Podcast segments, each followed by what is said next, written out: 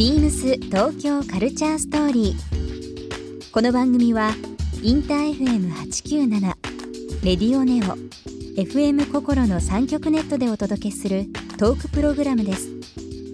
案内役はビームスコミュニケーションディレクターの土井博志。今週のゲストはワイヤード日本版編集長松島道明ですテックカルチャーメディアワイヤード日本版編集長の松島さん。これまでの経歴をはじめご自身の今に影響を受けた出来事や最新号の見どころなどさまざまなお話を伺います。BeamsBeamsBeamsTokyo Culture Story. Beams Tokyo Culture Story. This program is brought to you by Beams. ビームスありとあらゆるものをミックスして自分たちらしく楽しむ。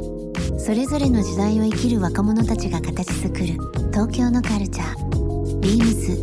東京カルチャースタ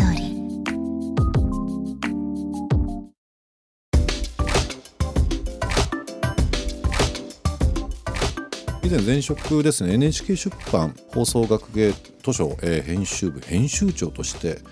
数多くのベストセラー書籍企業ですね手掛けられてきた松島さんと伺っておりますが、は翻訳家をずっとされてたということなんですが、は翻訳をしようとするその、うん本ですとか、事柄っていうのははどういうふうな形でこうあ決められたりするんですか？そうですね。あのブックフェアというのがこう世界中であって、まあ、フランクフルトなんか一番大きかったりするんですけどはい。あとはまあニューヨークとロンドンなどに行って、まあまあ、狩猟してくる半半としてくるんですよね、ただまあそれがその海外に行って向こうの本屋で売れてるものをあの取ってくるんではなくてそういうブックフェアであの向こうの出版社ですとか、うん。ああるいはその著者エージェントの人たちともうなんか1日何何も 10, 10回15回ってこうミーティングをやっていやなんかうち来年こういう本を出すとか、うんうん。再来年こういう企画でこういう著者が書いているっていうこう企画をどんどんどんどんこうそこでこう入れてその中で面白そうなのをもう買っていくんですよね。え。であの出版社同士でこう競合になるとそれをあのその版権オークションになったりしてーそうすると、まあ、それは値段だったりとか。そうなんですそうなんです。やったりとか、えーでもまあそうすると、まあ、例えばこうお大手の出版社なんかやっぱりお金があるから あのそうなんです。あの有名な著者だったりすると取られちゃうんでうん。じゃあどうやってできるだけ誰もがまだ気づいてないけれどもうん。これ絶対2年後とか3年後にはホットになってるはずっていうものを見つけてこれるかとか他の人は売り方分かんなくても僕はこれ売れるこういう文脈だったら売れるはずって言って取ってくるとかっていうのが結構面白かったりする。なんか洋服の世界と近いところありますよね。多分そうでしょうね。はい。僕らもあの大きい展示会っていうのがあったり、まあ、よく言われるうコレクションと言われてる、ええロンドンパリニューヨークとかいろいろありますけども、うん。まあ、そういったところでブランドと直接話したり、はい。エージェントと話したりとかしてこう日本に仕入れたりとかするんですけどうんうんやはりこうどこもかしこもやってるブランドももちろんあの人気がある一つ理由ではありますけどもやっぱりまだ全然こうはいね、誰もが注目してないところを育てたりとそうですよか、ね。っていうのも一つの大る喜びみたいな。ねええやっぱりあとこれ別に自分がやんなくても誰かがやるんだったらうんそれでもういいんじゃないかなっていうか。そうですよねはい。何かこう話聞いててああなるほどという部分もあったりしますけどもね。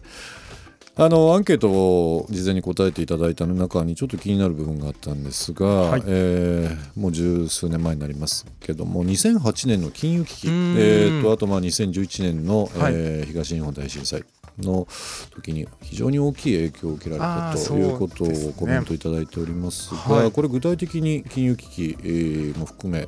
どどどのような変化そうですね。僕あの今鎌倉に住んでるんですけれどはい。ももともと東京生まれ東京育ちで、今初めての県民になってるんですけれど神奈もやっぱりそこがやっぱり2008年ぐらいから続いている。うん。一つはあの僕妻が金融だったんですね。あそうなんですね。その2008年のそのええリーマンショックで、ええ。やっぱりこうポーンと,、えー、とクビになるというか、まあ、うん。職がなくなるっていうことで、まあなんかこういうそのなんて言うんでしょうそのキャリアもそうですし、うん。その生活設計みたいなものっていうのも、まあまあこんなにすぐにこう変わってしまうし未来はわからないというか、ええまあ、金融って流動性高いんでまたどっかで就職してとかまたそれで移ってとかってもう単純にじゃあ仕事についてじゃあそれをずっとこう積み重ねていくとその先になんかこうはい。人生のなんかこう先があるみたいな話じゃないなっていうのが思ったのが2008年と、うん。まあ、やっぱり2011年の震災の時は、うん僕その時は高輪住んでたんですけれども、はい。目の前が結構大きなあの国道だったんですよ。はい。なので、まあ、変な話なんですけどあの窓の外にもう一晩中ずっと人がこう歩いて帰宅される方うんと、渋滞している車と、うん。でも近くのスーパーとかコンビニのうん。食べ物は全部なくなってしまって、あの一連のを見てた時にちょっとその都市で暮らすことうのんサステナブルじゃないはい。感じっていうのもあったりですとか、そうですね。やっぱりいろいろとやっぱり都内で暮らしてる時って今まで一度も隣の人が誰だかよく分かってないみたいな、ええええいつもそのマンションです暮らしている、そうね。だからそういうことをいろいろやっぱり人生を考えるきっかけにはなりましたね。あのーまあ、その2008年、11年というポイントを挙げていただきましたけどおそらく今の話を伺ってそうなんですが松島さん含めいろんな方々があの自分らしさとか、うん。まあ、人間らしさとかあとはもう本当これは非常に前向きな意見ですけども、あのちょっとその目線を変えてみようとか、いい意味で環境を変えてみようっていう人が非常に増えられる、ええまあ、増えたような気ええがしますよね。はい。あのちょうど先ほどの「フリー」っていう本でもそうなんですけれども、まあ、やっぱりただのお金とその経済的なこととか経済的な成功っていうだけではなくて、うん。ある種のその人と人とのつながりみたいな、うん。社会関係証みたいなお金が介在しないんだけれどもそのつながっていることの価値とかそね。それで実現できることっていうのにやっぱり社会全体もシフトしているし多分そのインターネットってインフラもそっちの方にどんどんを支えるようになっているし、うん。うん。なんかその上で僕らのその意識っていうのも少しずつそっちに今動いてるところなのかなというふうには、そうですよね。はい思います。まあなんかこの一連のお話を伺ってるとですね松島さんの人柄というか非常に伝わってくるんですけどもなんかこう言葉一つ一つに説得力があってですね。あのーもっともっとお話伺っていきたいなと思いますけどもこの雑誌、えー今、えーはい。35号のちょうどですねですね。36、はい、あの出たところで、はい。はい。えーと「フューチャーズ・リテラシー」というタイトルで。はい、ちょうど3え月ー13日にち発売ょうどになりました。先週ぐらいですね、はい。発売した雑誌も、えーありますけども、えー、とワイヤード、えー編集長になられたのがもう2年前約2そうですね。年前ですね。はい。2018年の6月というふうに伺っておりますが、実際編集長になられてどうですか？いやもう本当毎日感ただただ学ぶばかりな。はい。まあのまあ本当に仕事っていう意味でもあの僕ずっと本の編集をやってきて、はい。雑誌別に作ったこともなければ、うん。そのウェブマガジンみたいなものを運営してきたわけでもないので、あのやっぱりそこは同じ出版とはいえうん。もう全くお作法違うなっていうのを そうですよね、まあありますね。はい、あのなのでもう本当日々まだまだ学3年ぐらいちょっとまずは学ばしてほしいなっていうでもぐらいですね。こういうものっていつも思いますけどこういうクリエイティブに対して答えってうん。実は今すぐ分からなくてはい。5年後10年後分かったりとかするじゃないですか。うん。だからタイトルつけるとか、ええええ。ーまあ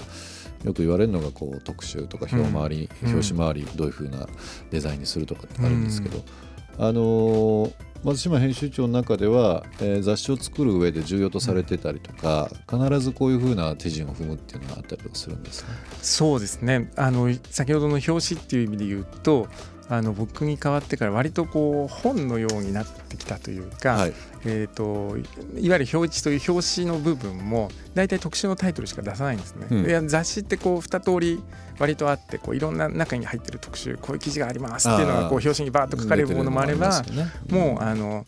ロゴだけうん。こうがポンと出てるようなものもあって、うん。僕は理想はもうワイヤードっていうロゴだけがあればうんあの何も文字がなくてもうん。こうみんな手に取ってもらえるようなものっていうのが理想なんですけれどもまあでもやっぱりテーマをしっかりとあの本じゃないですけれども例えばそのウェルビーイングだとかはい。例えばミラーワールドだとか、はい。あの今回のフューチャーリテラシーですとか、そういうこう大きなちょっと言葉をちゃんとぶつけてその価値観っていうのをしっかり日本社会に打ち込んでいくっていうのをこう毎回やっていきたいなというふうに思ってます。ビームス東京カルチャーストーリー。ゲストにもプレゼントしました。番組ステッカーをリスナー1名様にもプレゼント。ツイッターでインター FM897 のアカウントをフォロー。プレゼントツイートをリツイートするだけでご応募できます。また番組への感想は「ハッシュタグビームス897」「ハッシュタグビームス東京カルチャーストーリー」をつけてつぶやいてください。もう一度お聞きになりたい方はラジコラジオクラウドでチェックできます。ビームス東京カルチャーストーリー。明日もお楽しみに。Beams ビームスニューズショップスタッフの長峰光也です。ビームスニューズは、ビームスのレーベルの中から定期的に変わるテーマに合わせて再編集したコンセプトストアです。4月20日までは、ビームスで展開するバッグを取り揃えたビームスラゲッジが登場します。ブリーフィング、スロー、LLB、アークテリクスなどの別注モデルをご用意しています。ぜひご来店ください。ビームス東京カルチャーストーリー Beams Tokyo Culture Story. This program was brought to you by Beams.